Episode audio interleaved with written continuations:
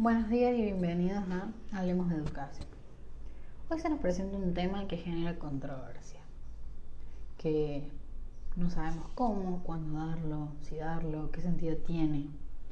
Y estamos hablando de la filosofía, esto es tan abstracto, tan subjetivo.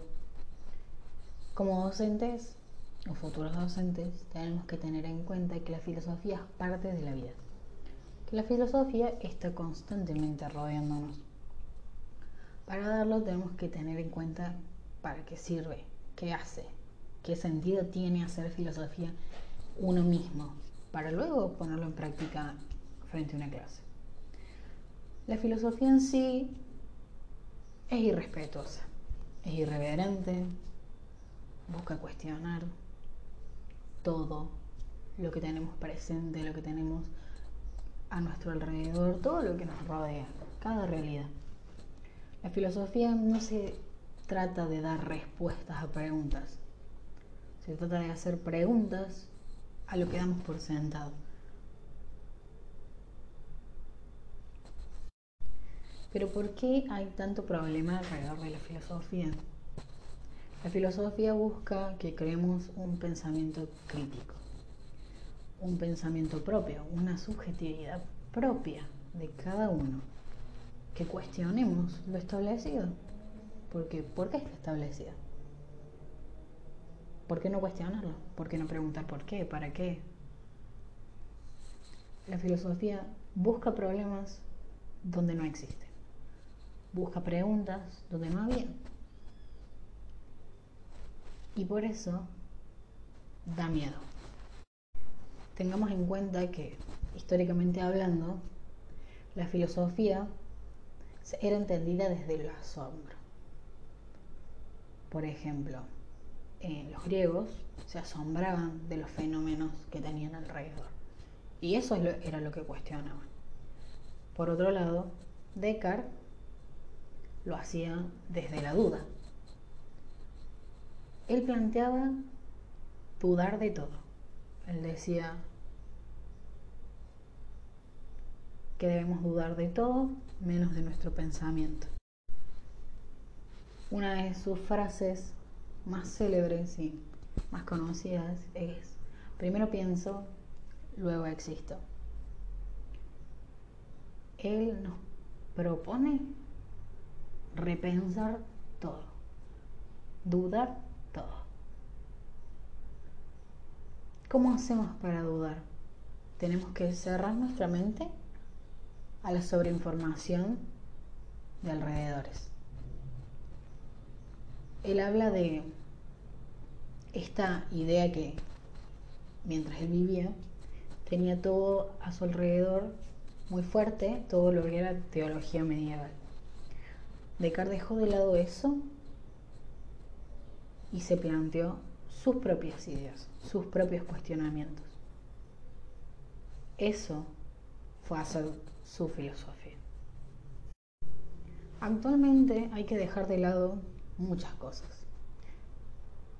Tenemos que repensar muchas cosas.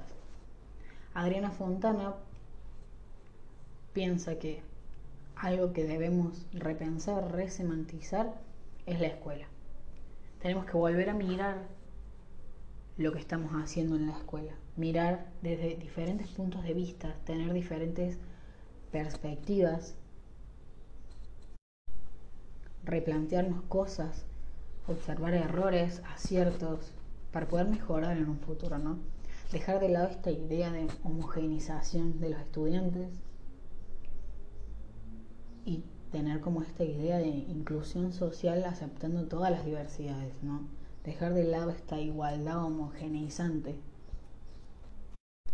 Pero la filosofía nos enseña que esto no se puede hacer de, de la noche a la mañana. Estos son procesos, procesos que llevan tiempo, que no se hacen en solitario, que se trabajan en equipo, que necesitan de observar muchas cosas para poder declarar un plan y empezar a trabajarlo. Hay algo que la filosofía nos propone, es pensar a la educación y a la filosofía de forma conjunta. Por, por tiempo se entiende a la filosofía como el pensamiento y a la educación como la experiencia. ¿Por qué no unirlos? ¿Por qué no trabajarlos juntos? ¿Por qué no trabajar en equipo y lograr una educación más íntegra? Eh, las autoras Fernández, Quintana y Dilling nos presentan esta idea de filosofía y educación trabajando juntas. Y nos presentan tres enfoques para trabajarlo, que sería explicitar las teorías de educación, examinar a los pedagogos, interrogar sus prácticas, saber qué es lo que están haciendo, desde qué enfoque proponen mirar eh, la pedagogía y eh, lograr que surja este pensamiento mediante debates.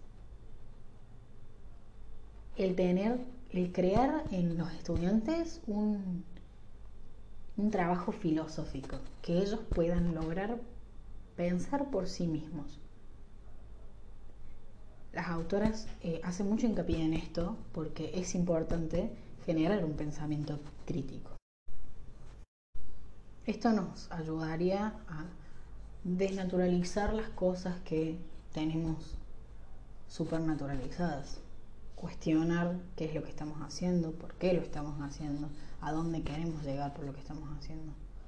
Porque buscar resultados diferentes haciendo o realizando las mismas prácticas no tiene sentido y para esto está la filosofía, para ayudarnos a repensar y a cuestionarnos lo que estamos haciendo actualmente.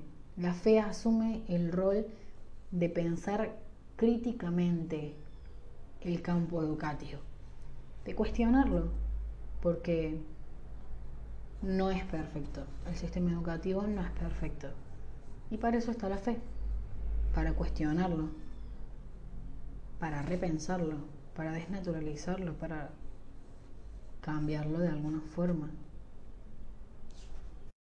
Cohan nos presenta dos perspectivas. Pensar a la historicidad en relación a los discursos y perspectivas sociales. Ayudar a la reflexión filosófica a problematizar el campo de la educación. Porque problematizando el campo de la educación es donde vamos a ver los problemas.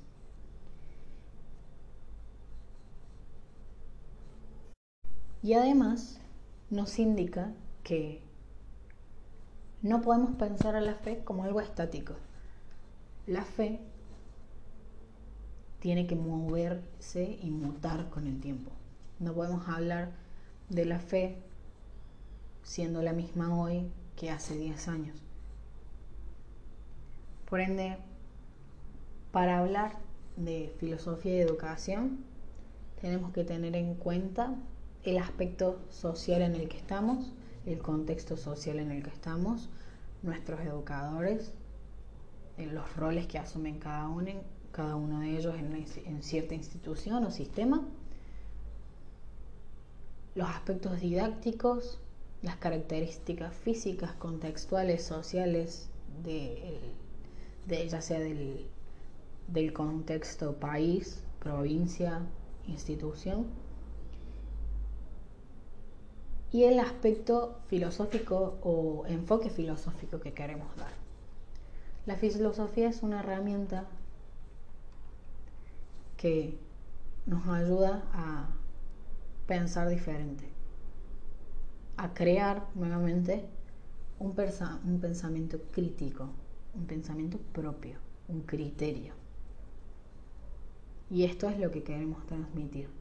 Pero tenemos que entenderlo previamente nosotros, repensarnos nosotros, replantearnos nosotros, el vernos a nosotros mismos y a nuestras instituciones para luego ponerlo en práctica.